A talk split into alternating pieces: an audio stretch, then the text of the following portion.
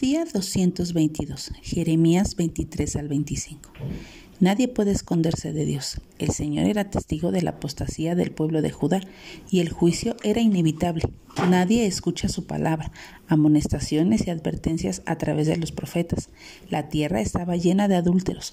Tanto los profetas como los sacerdotes estaban corrompidos. Los sacerdotes no cuidaban al pueblo. Había mentiras, engaños. Los profetas hablaban cosas que el Señor no les había mandado, profetizaban visiones personales, hablaban de parte del Señor sin haber sido comisionados. No alertaban a los que se desviaban acerca de la calamidad que vendría sobre ellos. Les profetizaban daban paz en ausencia de arrepentimiento. Lamentablemente, todavía hay muchos maestros y pastores de este tipo entre nosotros. Muchos hoy enseñan y aconsejan distorsionando la palabra de Dios. Su popularidad no debe sorprendernos.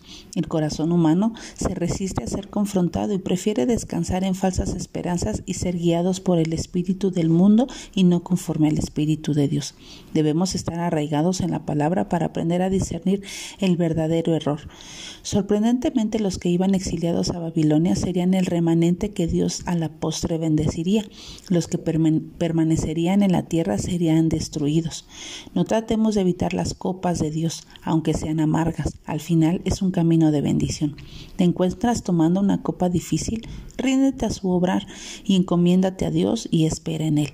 Tanto Jeremías como Nabucodonosor fueron instrumentos en las manos de Dios. Bajo la perspectiva humana, Jeremías fracasó, pero no pudo volver a ser al pueblo de Dios de sus manos caminos. Pero Dios nos juzga por nuestra obediencia y fidelidad a su llamado, no solo por nuestro éxito. Aún me llama la atención que Dios llama a Nabucodonosor su siervo. Aún los reyes y gobernantes impíos sirven como instrumentos divinos, ya sea como de juicio, como en el caso de Nabucodonosor, o como de bendición, como lo veíamos en el caso de Ciro, el rey de Persia, en Isaías 44.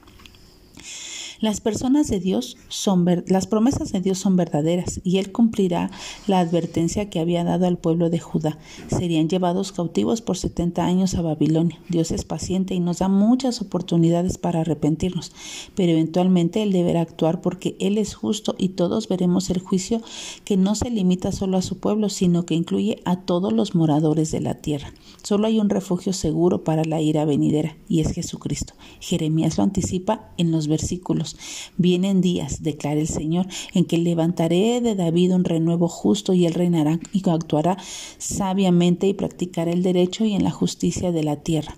¿Te has vuelto al Señor con todo tu corazón? ¿Ha escrito el Señor su ley en tu corazón? ¿Has creído en Jesucristo para el perdón de tus pecados, para ser salvo de la ira venidera y para disfrutar de su vida eterna a su lado? Que tengas un buen día y que Dios te bendiga.